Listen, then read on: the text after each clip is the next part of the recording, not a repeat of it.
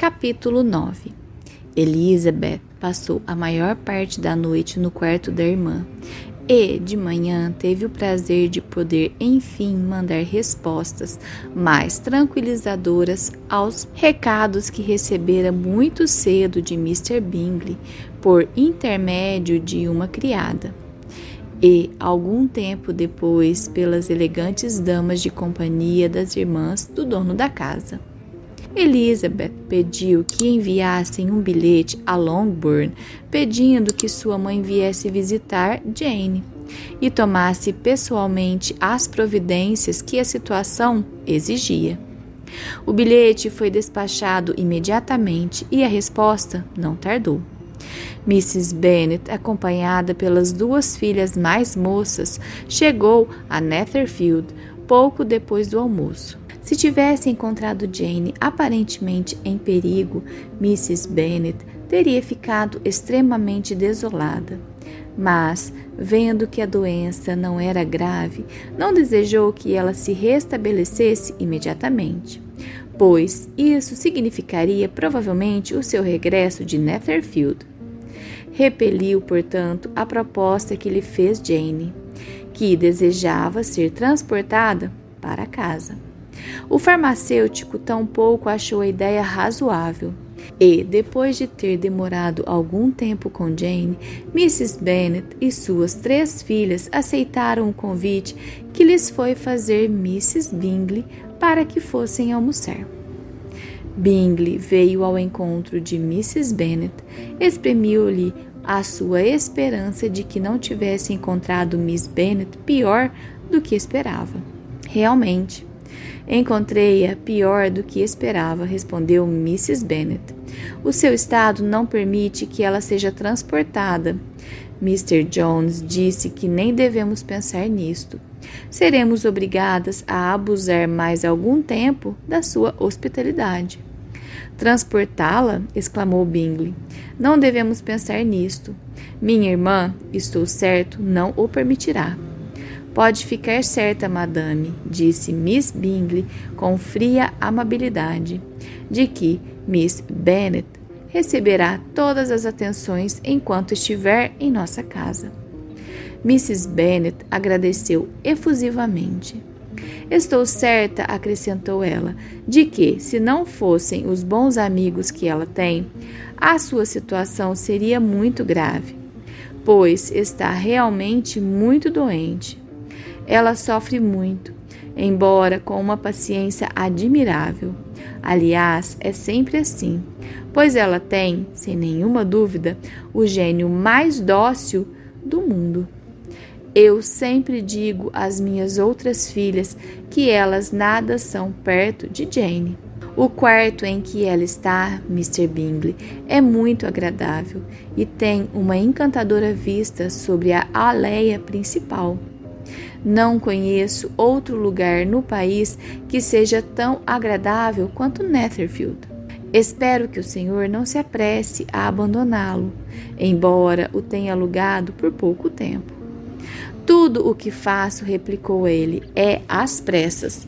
E, portanto, se resolvesse deixar Netherfield, eu faria provavelmente em cinco minutos. Isto é exatamente o que eu supunha da sua parte, disse Elizabeth. Está começando a compreender-me? exclamou ele, virando-se para Elizabeth. Compreendo-o perfeitamente. Desejaria poder aceitar a sua declaração como um elogio, mas acho que ser tão transparente é lamentável. Em geral, é assim mas não se segue necessariamente que um caráter profundo e complicado seja mais estimável do que o seu. Lise, gritou a mãe, lembre-se de onde está e não se precipite como se estivesse em casa. Não sabia, continuou Bingley imediatamente, que a senhorita era tão grande estudiosa dos caracteres. Deve ser um estudo absorvente. Sim, mas os caracteres complexos são os mais interessantes. Pelo menos têm a vantagem de ser complicados. O campo, disse Darcy, oferece em geral poucos exemplares para um tal estudo. A sociedade em que nos movemos no campo é, em geral, muito limitada e monótona. Mas as pessoas em si mudam tanto que sempre existe nelas alguma coisa de novo a observar. Realmente, exclamou Mrs. Bennet, ofendida pela maneira como ele se referia aos moradores do campo. Asseguro-lhe que existe tanta monotonia na cidade como no campo. Todos ficaram surpresos e Darcy, depois de fitá-la um instante, virou-se para o outro lado em silêncio. Mrs. Bennet, que imaginou ter ganhado uma vitória completa sobre o outro, continuou triunfante. Não vejo em que Londres tenha tão grande vantagem sobre o campo, exceto quanto às lojas e lugares públicos. O campo é muito mais agradável, não é, Mr. Bingley? Quando estou no campo, respondeu este, nunca desejo ir embora. E quando estou na cidade, acontece a mesma coisa. Cada lugar tem suas vantagens. Sinto-me igualmente bem em ambos. Sim, isto é porque o Senhor tem boa vontade. Mas aquele Senhor disse ela, olhando para Darcy. Parece que detesta o campo. Está enganada, mamãe, disse Elizabeth, envergonhada com a simplicidade da mãe. Você não compreendeu Mr. Darcy. Ele quis apenas dizer que não há tão grande variedade de tipos no campo quanto na cidade. E você tem que reconhecer que isto é verdade. Certamente, meu bem, ninguém disse o contrário. Mas, quanto ao pequeno número de pessoas que moram nesta redondeza, creio que existem poucas regiões mais habitadas. Sei que nos damos com 24 famílias. Se não fosse a sua vontade de agradar Elizabeth, Bingley teria estourado de rir. Sua irmã foi menos delicada e lançou para Mr. Darcy um olhar acompanhado de um sorriso muito expressivo. Elizabeth, a fim de desviar as ideias da mãe, perguntou-lhe se Charlotte Lucas estivera em Longbourn desde que ela, Elizabeth, saíra de lá. Sim, Charlotte veio ontem com o pai. Que homem agradável este Sir Williams, não acha, Mr. Bingley? É um homem tão moderno, tão educado, tão gentil. Para todo mundo, ele sempre tem alguma coisa que dizer. É assim que eu entendo a boa educação. E essas pessoas que imaginam muito importantes e nunca abrem a boca estão inteiramente enganadas. Charlotte jantou lá em casa? Não, preferiu ir embora. Creio que estavam precisando dela por causa dos croquetes. Quanto a mim, Mr. Bingley, sempre tomo criados que sabem fazer os seus serviços. Minhas filhas são educadas de modo diferente, mas cada um sabe o que faz.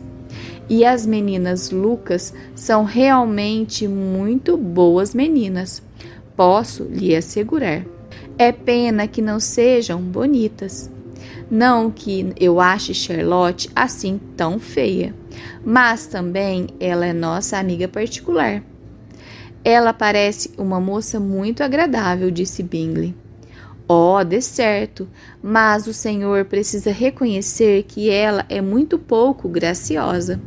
A própria Lady Lucas já o tem dito muitas vezes. Disse também que muito me inveja a beleza de Jane.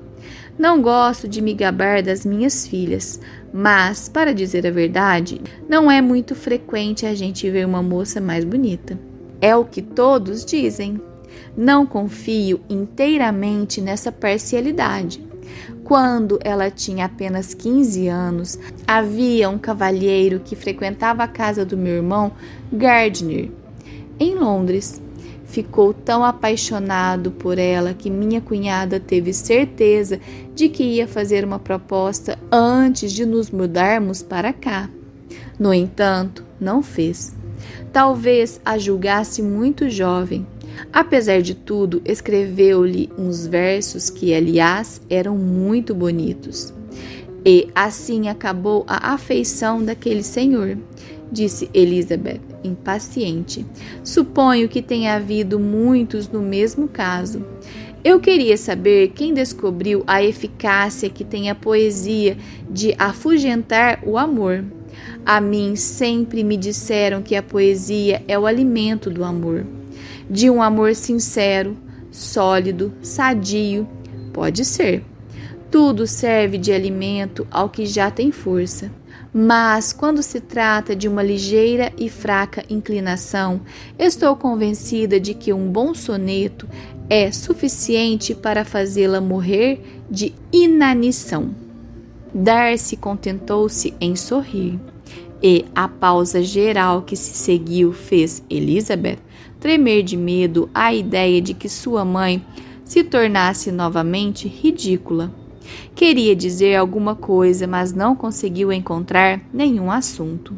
E, depois de um curto silêncio, Mrs. Bennet começou a repetir os agradecimentos que fizera a Mr. Bingley pela sua bondade com Jane, desculpando-se igualmente do incômodo que lhe dava com Lizzie.